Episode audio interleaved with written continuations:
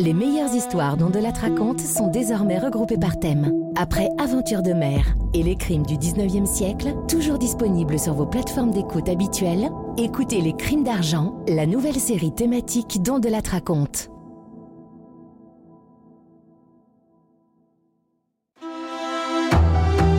On la raconte. Christophe Ondelat. Je vais vous raconter aujourd'hui une affaire criminelle absolument passionnante qui se déroule en Bretagne en 2006, l'enquête sur la disparition d'Adeline Piette. Je ne vais pas vous en dire trop, trop tôt, parce que c'est une enquête qui dure deux ans, qui est truffée de fausses pistes et qui se termine, enfin vous verrez. Deux avocats pour le débrief tout à l'heure, maître Pierre Stichelbeau, avocat de l'accusé, que je salue. Bonjour maître. Bonjour. Et maître Colette Loas, avocate des parties civiles, à savoir les sept enfants d'Adeline Piette. Bonjour maître Loas. Bonjour. Voici donc ce récit que j'ai écrit avec Thomas Audouard. La réalisation est de Céline Lebras. Europe 1, Christophe Ondelat.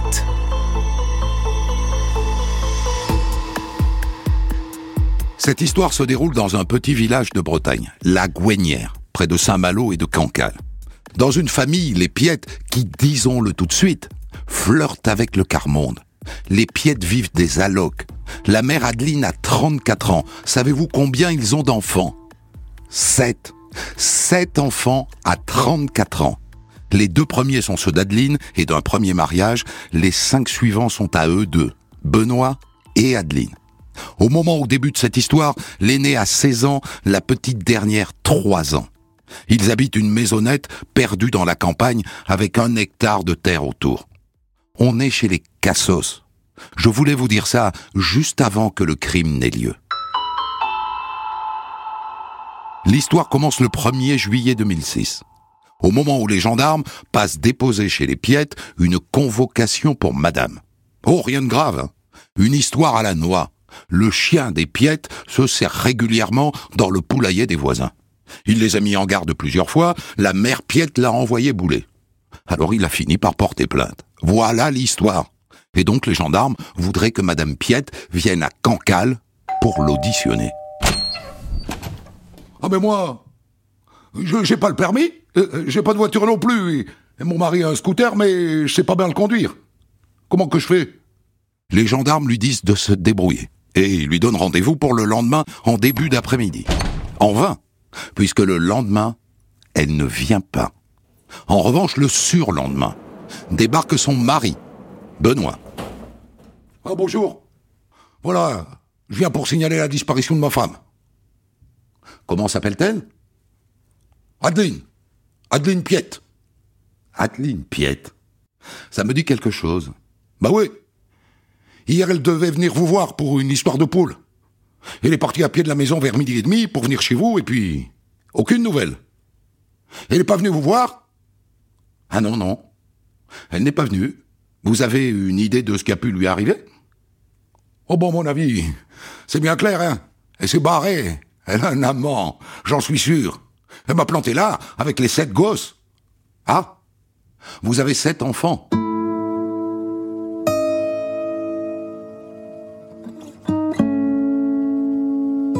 Et c'est vrai que c'est étonnant. Une mère de famille de sept enfants qui s'enfuit pour un amant. Ça n'est pas courant. En général, entre nous, ce sont les pères qui se barrent. Les mères n'abandonnent pas leurs enfants. Enfin, c'est très rare. Et donc les gendarmes décident d'attendre 48 heures en se disant, elle va bien finir par rentrer. Sauf que deux jours plus tard, elle n'est pas rentrée. Et là, ça devient sérieux. Et les gendarmes découvrent le contexte qui vient éclairer ce départ brutal. Les Piettes sont en instance de divorce, selon le mari, à cause de l'amant.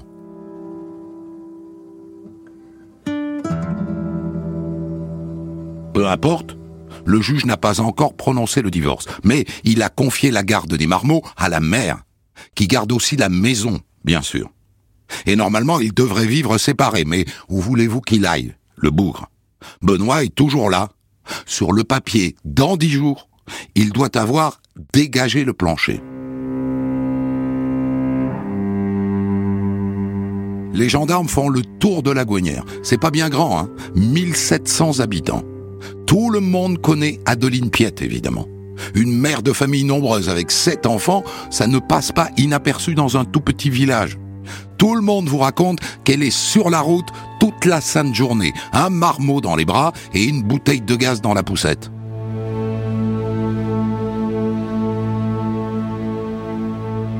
Et vous l'avez vue récemment?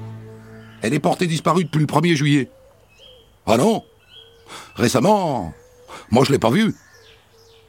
À un moment, les gendarmes recueillent deux témoignages qui soulèvent un petit espoir. Une habitante de la Gouenière dit qu'elle l'a vue le mardi qui suit sa disparition, à un arrêt de bus. Et le gérant du bar tabac du village confirme. Ah ben oui, hein. Moi je suis sûr que je l'ai vue le 4, le mardi 4. Elle est venue m'acheter des cigarettes. C'est troublant. Mais à part ça, rien d'autre. À un moment donné, ça devient compliqué, le mari se dit, qu'est-ce que je fais? Il faut que je m'occupe des enfants. Mais je n'en ai pas la garde. Et si je m'en occupe, il faut que j'habite la maison, mais je n'ai pas le droit de l'habiter. Donc Benoît va voir un avocat pour récupérer et la garde des enfants et la maison. Et on attend, on attend, les semaines passent, et arrive la fin de l'été.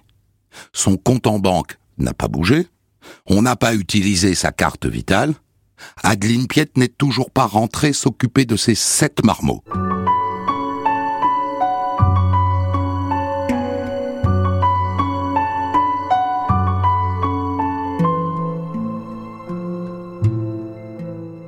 Et là, au charme des petits villages, les habitants de la Gouenière se mettent à cancaner. Oh Elle a été prise dans une secte, oui. Un gourou l'a, l'a mis le grappin dessus. Vous voulez que je vous dise? À mon avis, elle tapine. Moi, je l'ai vue sur la route de Saint-Méloire-les-Ondes. Elle n'avait pas l'air de faire son jogging, hein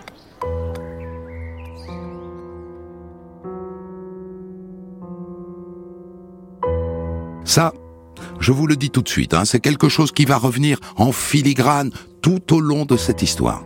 Le fait qu'elle ait pu se prostituer, ça ne sera jamais prouvé. En attendant, une autre rumeur fait son chemin, de maison en maison, jusqu'à l'oreille des gendarmes. Il l'a tué. Il l'a tué, il l'a enterré dans son jardin.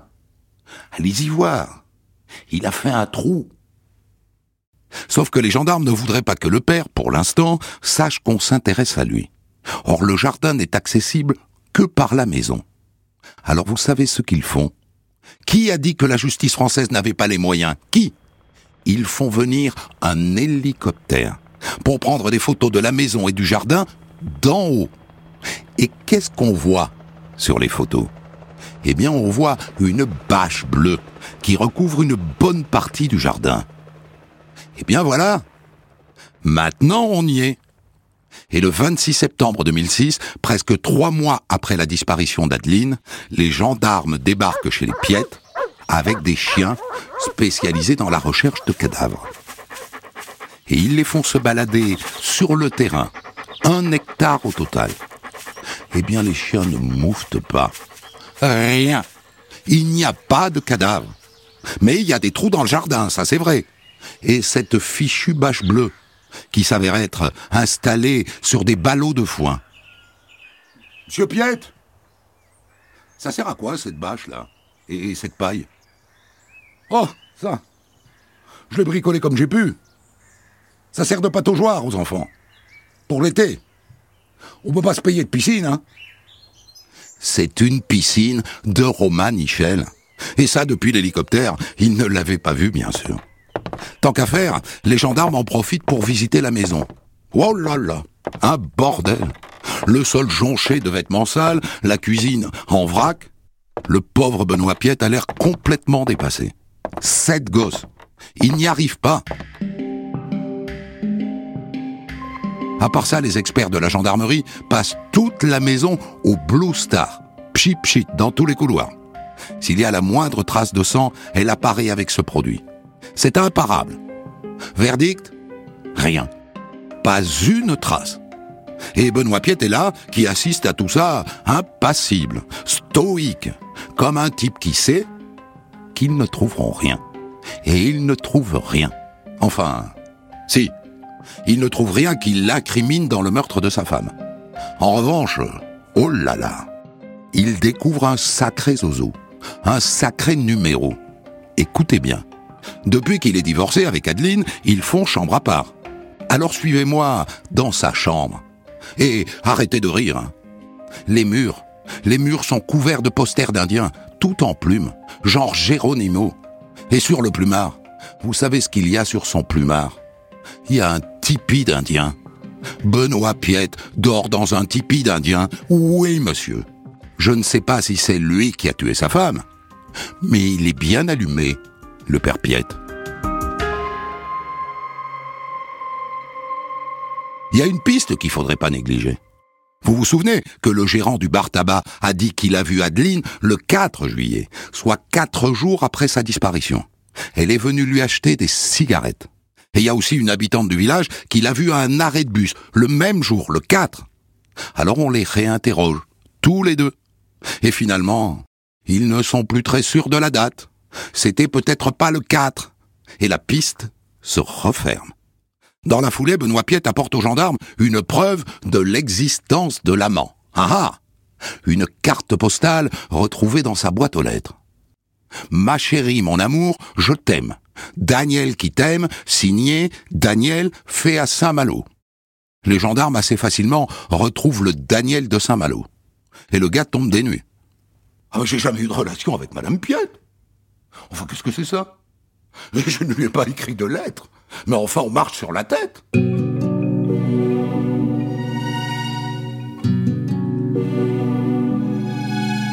On a vite le fin mot de cette histoire. Une voisine a vu Benoît Piette envoyer une de ses filles poster la carte postale. C'est un faux, fabriqué par Benoît, qui du coup gagne des points au jeu de qui est l'assassin. Sinon, pourquoi aurait-il fait ça? Le 8 novembre, quatre mois après la disparition de sa femme, Benoît Piette est donc placé en garde à vue, chez les gendarmes de Saint-Malo. Monsieur Piette, on a des témoignages. Des gens disent que vous étiez violent avec votre femme. Qu'une fois vous auriez déjà tenté de l'étrangler. Vrai ou faux? Bah vrai. Vrai, on se disputait. Une fois je l'ai serré au cou. Mais c'était il y a dix ans, hein. Je picolais de ce temps-là. Je me suis soigné. Ça fait neuf ans que je touche plus d'alcool. J'ai jamais recommencé. Et le soir du 1er juillet, alors Qu'est-ce qu'il a fait, le monsieur? Où était-il? Ah bah j'étais chez mon cousin. J'ai emmené un de mes gosses. On a regardé un match et puis... Je l'ai laissé dormir chez lui. Oh Elle m'a fait une crise en rentrant, la Adeline. Elle a gueulé que je l'avais laissé dormir chez le cousin et on s'est pris la tête. Et après, elle s'est barrée. Il était quelle heure quand vous êtes rentré chez vous après le match? Oh bah je dirais 11 heures. 11 heures et demie. À part ça, rien à en tirer. Et donc prudent, au cas où ils auraient besoin de le réinterroger plus tard, on lève sa garde à vue, au bout de 8 heures. Monsieur Piette, vous pouvez rentrer chez vous. Mais ne croyez pas que la gendarmerie a baissé les bras.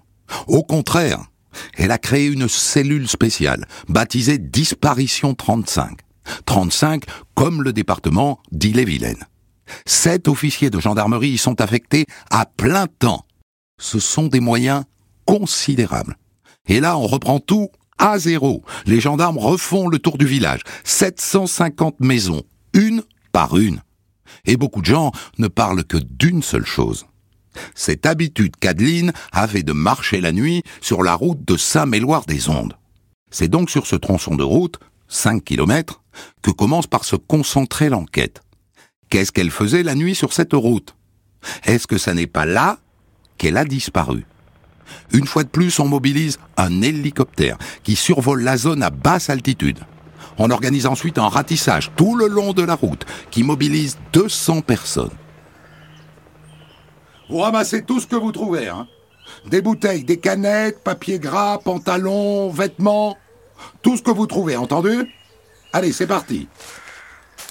On fouille aussi tous les points d'eau, 175 au total, des puits, des lacs, des étangs. Et au final, on ne trouve rien. Rien de rien.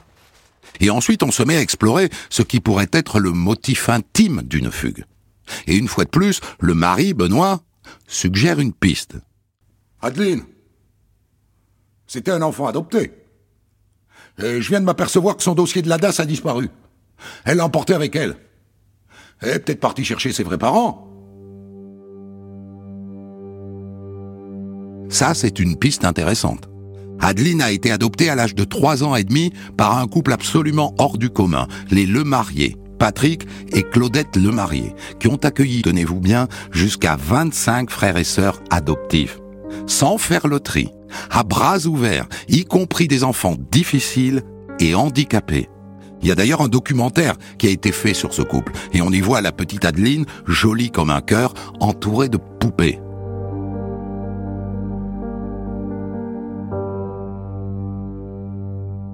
Alors est-ce qu'elle est allée chercher ses parents biologiques? Il faut explorer cette piste. Les gendarmes retrouvent les parents génétiques à Nice. Ils jurent qu'ils n'ont jamais eu aucun contact avec elle.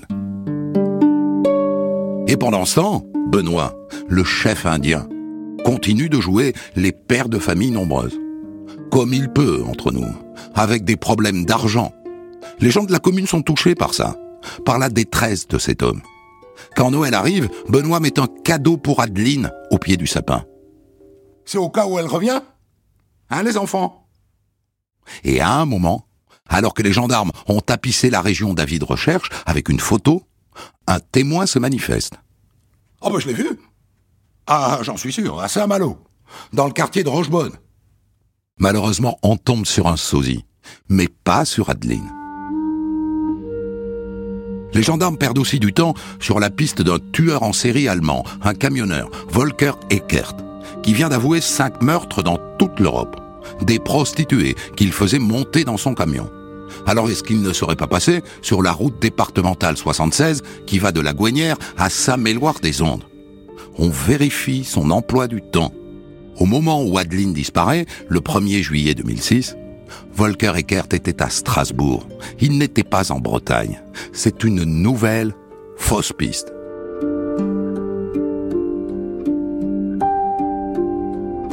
Et donc on en revient, eh ben, au mari, à Benoît. Les gendarmes auditionnent un par un les sept enfants, tous mineurs. Et là, un des fils raconte quelque chose de très troublant. Dans la nuit du 1er au 2 juillet, il raconte que son père est rentré tard et que de son lit, il a entendu son père et sa mère se disputer. À un moment, j'ai entendu maman qui a crié Arrête Et puis après, j'ai plus rien entendu. Il y a eu un grand silence. Et qu'est-ce qui s'est passé ensuite? Comme je pleurais, mon père est monté dans ma chambre pour me consoler. Puis je me suis rendormi. On en revient au père inéluctablement.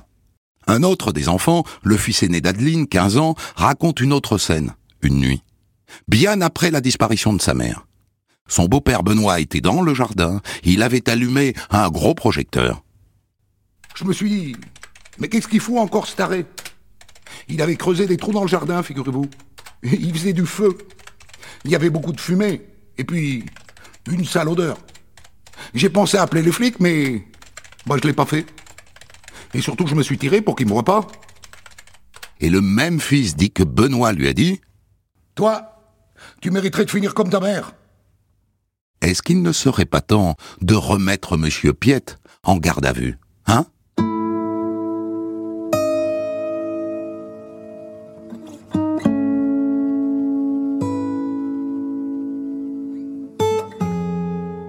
En garde à vue deux ans après, Benoît Piette commence par reconnaître que le soir du 1er juillet, il était sous comme un cochon, ce qu'il n'avait jamais dit. Ben, à la fin du match, quand j'ai quitté mon cousin, je me suis arrêté au bistrot et j'ai bu un verre. Un seul verre Ou plusieurs verres? Vous nous avez dit, je reprends votre dernier procès verbal, je ne touche plus à la boisson depuis dix ans, parce que ça me rend violent. Ben, J'en ai pas plus qu'un seul, hein. Je reconnais. Et là, D'un coup, il explose. Ma femme, je l'ai pas tué. Quand je suis rentré, je l'ai retrouvée pendue à la poutre du garage. Oh, c'était horrible. Elle avait des yeux tout exorbités, et puis la langue qui sortait. Oh, c'était atroce. Deux ans. Deux ans pour avouer un suicide. Vous y croyez? Les gendarmes non plus. Mais admettons. Alors où est le corps? Bah, j'étais dans la panique. Je l'ai enterré dans le jardin. À quelle profondeur? Ben, je sais pas moi. Dans les 60 cm sous la terre. Pas loin de la terrasse.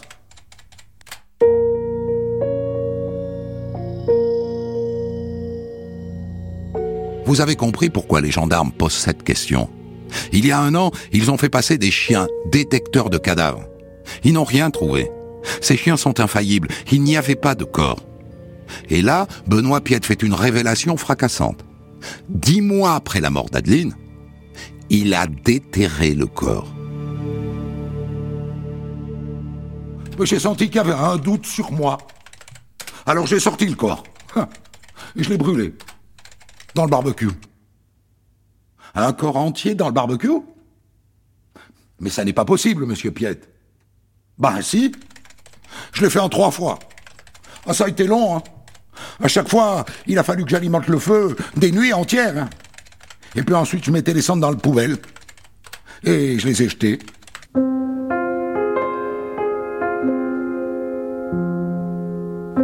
Les gendarmes le ramènent sur place. Ils leur montrent la poutre à laquelle Adeline se serait pendue.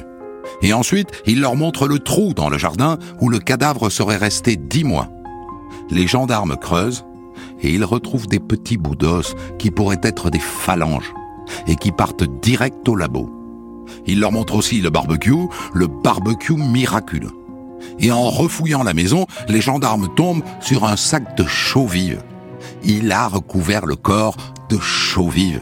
Et c'est pour ça que les chiens n'ont rien senti.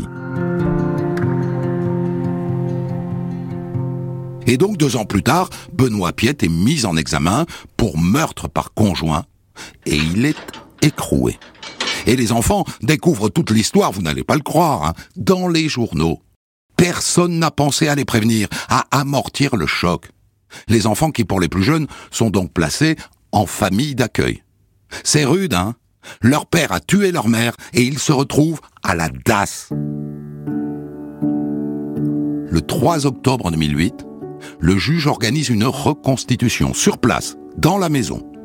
Benoît Piette maintient la thèse du suicide. Alors est-ce que ça tient? Et là, il fait son cinéma. Il refuse d'entrer dans le garage. Remarquez, la scène est impressionnante. On a accroché un mannequin à la poutre.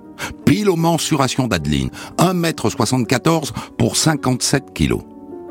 On le décroche et on va voir sur la poutre. Et il y a une trace. La corde a laissé une trace. Or, il n'y avait pas de trace. Et là-dessus, le médecin légiste vient donner un dernier coup de canif à la thèse du suicide. Docteur, Monsieur Piette dit que sa femme, pendue à sept poutres, avait les yeux exorbités et la langue qui pendait. Est-ce que ça vous paraît cohérent avec un suicide par pendaison? Ah non, non. Nous avons vu beaucoup de suicides par pendaison au cours de notre carrière. Eh bien, la pendaison ne fait pas ressortir les yeux, hein, ni la langue. C'est la preuve définitive que Benoît Piette ment.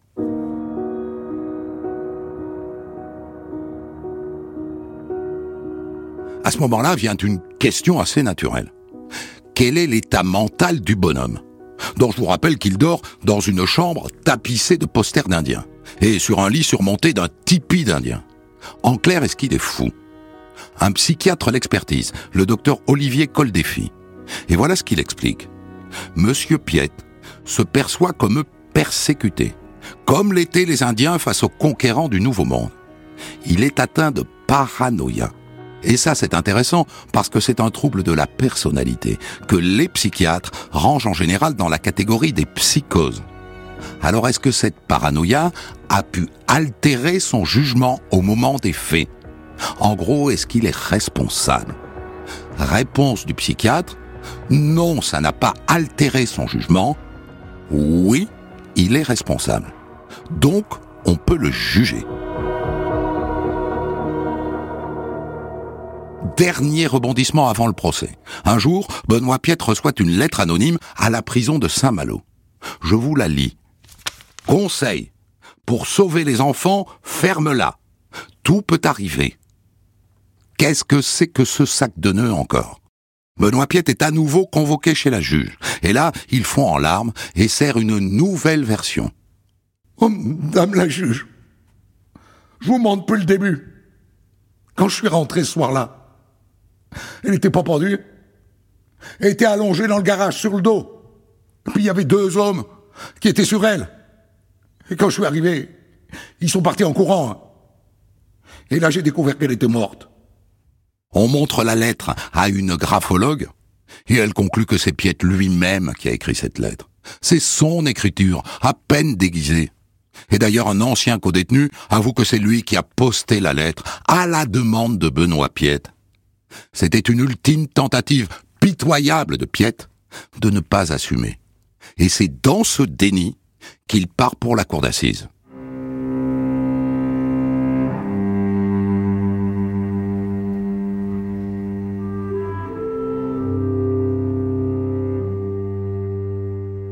et son procès s'ouvre à Rennes le 22 février 2011, c'est-à-dire cinq ans après la mort d'Adeline. Tous les enfants sont là, bien sûr, sur le banc des partis civils, sauf le petit dernier, qui n'a que huit ans. Benoît Piette entre dans le box. On dirait un Indien, avec des cheveux longs. Il est complètement prostré.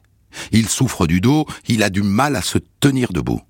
Et là d'entrée, il sert une troisième version. Je vais dire la vérité.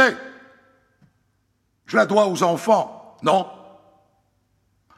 Quand je suis rentré, on, s'est disputé avec ma femme, et dans la dispute, elle est tombée dans l'escalier. Voilà. La chute a été terrible, elle est morte.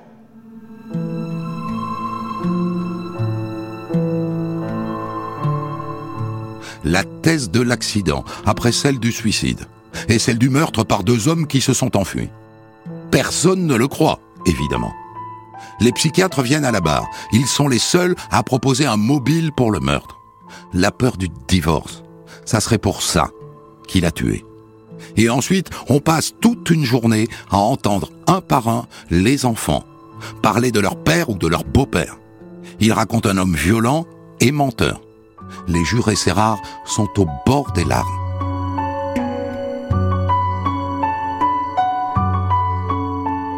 Et puis vient la plaidoirie de l'avocate générale Séverine Desbordes.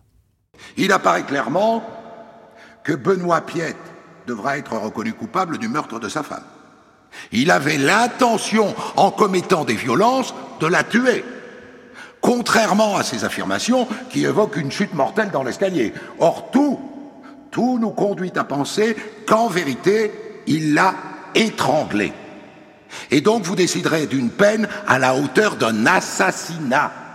Une peine qui ne saurait être inférieure à 30 ans de réclusion criminelle.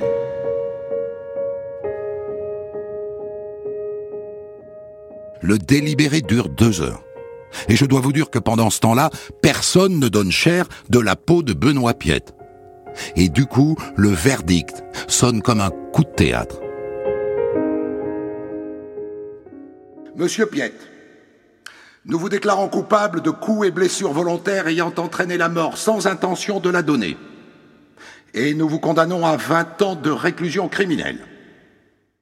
Les jurés ont eu un doute sur la volonté de Benoît Piette de tuer sa femme. Et la règle de la cour d'assises exige que le doute profite toujours à l'accusé. Les enfants sont déçus, mais ainsi va la justice. Voilà donc pour cette euh, affaire criminelle de 2006 et je voudrais tout de suite euh, faire appel à maître Pierre Stichelbaud qui est euh, l'avocat de Benoît Piette. Bonjour maître. Bonjour. Est-ce que vous pensez qu'au fond le contexte de ce crime, j'ai envie de dire la misère tout de même dans laquelle évoluait cette famille, l'alcool que consommait votre client dans le déni mais qu'il consommait, peut expliquer ce verdict de clémence? Non, je ne crois pas. Je crois que c'est une famille qui rencontrait évidemment des difficultés. Vous avez rappelé euh, un contexte difficile, cette famille nombreuse, une famille modeste qui vit effectivement des allocations familiales. Mais ce qui a vraiment compté euh, pendant le procès d'assises, c'est l'absence de corps. On n'a pas de corps, on ne peut pas prouver euh, que Benoît Piette a voulu tuer sa femme. Euh, quand il y a un corps, il peut y avoir par exemple une autopsie, on peut prouver qu'il y a des, des, coups mortels qui ont été portés, des marques de strangulation. Là, on n'a pas de corps, on n'a rien. Donc comment est-ce qu'on peut prouver que Benoît Piette a voulu, a voulu tuer sa femme? C'est de là donc que vient le doute qui finalement profite à l'accusé. Oui, bien sûr, et c'est un doute qui est important parce que si vous êtes condamné pour un meurtre sur conjoint, vous encourez la perpétuité. Par contre, si on a à faire euh, le, les, faits dont euh, Benoît Piette s'est rendu coupable en violence ayant entraîné la mort sans intention de la donner, la peine maximale courue, c'est 20 ans. Euh, l'expert psychiatre euh, a diagnostiqué une paranoïa. Euh, il dormait quand même dans un tipi d'Indien. On a affaire à, à, quelqu'un qui est qui n'est pas très équilibré manifestement. mais il ne considère pas que cette paranoïa est une abolition de son discernement. Est-ce que les jurés ne viennent pas dire aussi que peut-être l'expert est allé un peu vite? Non, je pense que les jurés ont compris qu'il s'agissait d'une personnalité étonnante. Hein. Moi-même, j'ai été surpris quand on rentre dans cette maison de, de voir toute cette instrumentalisation autour des, des Indiens. Hein. Benoît Piette, c'est quelqu'un qui vient dire que son mode de vie, c'est la nature. Il a d'ailleurs dit plusieurs fois, euh, ma loi à moi, c'est pas la loi des hommes, euh, c'est la loi de la nature. Et je crois que ça résume bien l'état d'esprit qui est le sien. C'est quelqu'un qui vit dans son coin, qui vit seul. Alors on peut interpréter ça comme de la paranoïa, mais c'est d'abord quelqu'un qui euh, vit auprès des natures et finalement pense très peu aux autres. Est-ce qu'il a gardé, à votre connaissance, euh, un contact avec ses enfants depuis sa condamnation ou est-ce qu'ils ont refusé de lui pardonner? Absolument aucun contact et les enfants ne veulent pas le rencontrer. Oui. Il en souffre? Il en a souffert dans un premier temps, puisqu'il faut savoir qu'après le procès, donc il a fallu confier les enfants qui avait déjà été confié avant, donc dans des familles d'accueil, mais il a fallu euh, renouveler les mesures de, de, de, placement. Il a tenté un nouveau contact. Il a eu un contact par l'intermédiaire du juge, par l'intermédiaire de l'avocat, euh, mais il a très vite compris que les enfants ne souhaitaient absolument pas le revoir et aujourd'hui, euh, il ne cherche plus du tout à entrer en contact avec ses enfants. Euh, cet homme est toujours en prison à l'heure où on parle? Oui, tout à fait. Hmm. Pour il longtemps est en fin de peine. Non, il est en fin de peine puisque euh, il peut bénéficier d'une libération conditionnelle arrivée à mi-peine et il est en prison depuis 2008. Il est question qu'il sorte ou pas C'est une demande qui va être formulée. Il a le droit. Je suis au téléphone avec maître Colette euh, Loas, qui était avocat euh, partie civile dans cette affaire. Vous défendiez maître euh, trois des, des enfants, des enfants, oui. des, des enfants d'Adeline Piette. Euh, Est-ce que ils ont compris ce verdict et admis ce verdict? Ils, Oh, euh, lors de la cour d'assises, ils ont été très choqués. Pourquoi?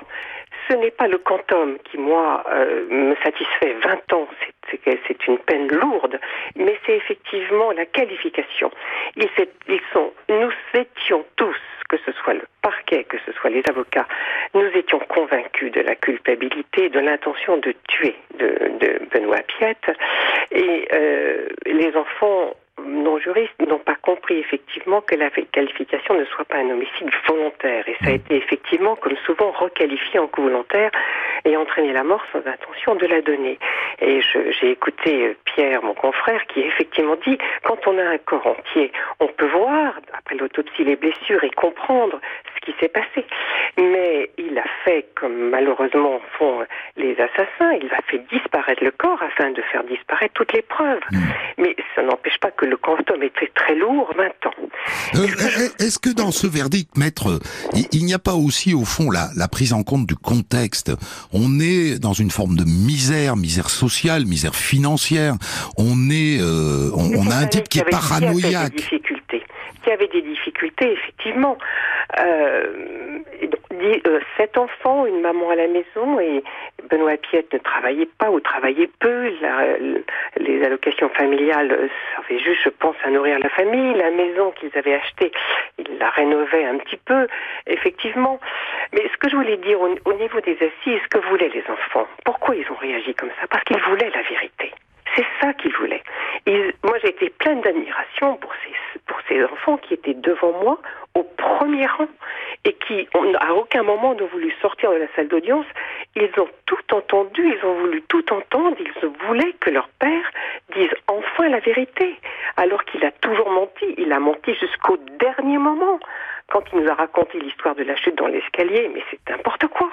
Il n'a fait que mentir, manipuler, alors que les enfants voulaient la vérité. C'est ça, au fond, ce qu'ils voulaient, la vérité.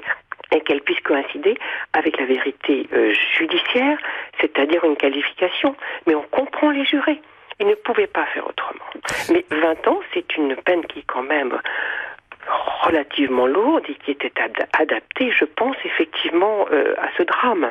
Euh, je l'ai raconté, une journée entière euh, de ce procès qui n'a duré que quatre jours a permis d'entendre les enfants successivement, les uns après les autres. et on dit que les jurés ont pleuré. Ça, ça veut dire que c'était un moment très touchant. C'était très émouvant.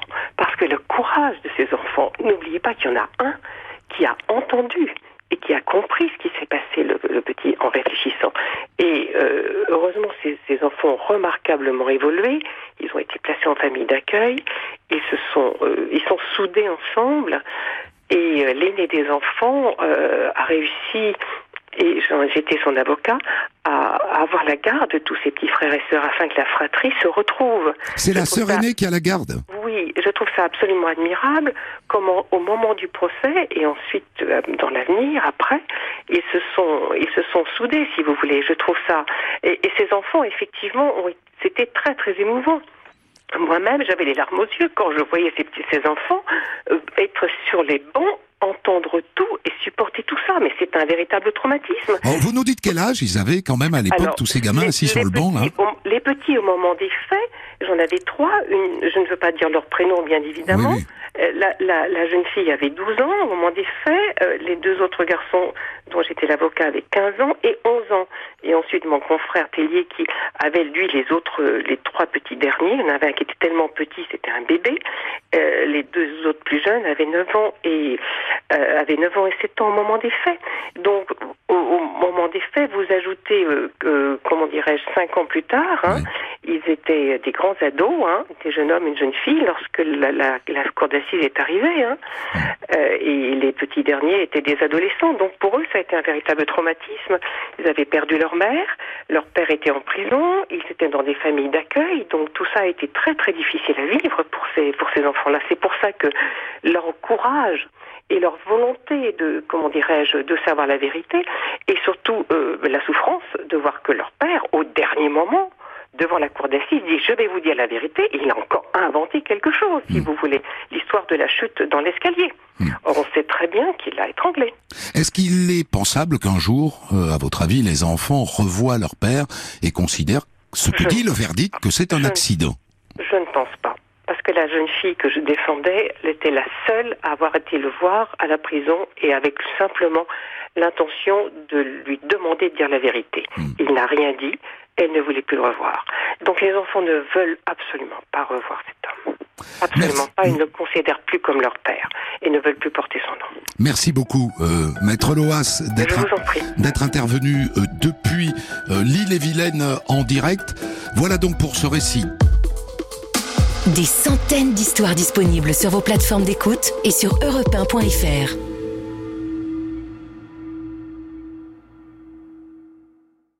Découvrez l'histoire du jour dont de la raconte à 14h sur Europe 1 et dès 6h du matin en podcast.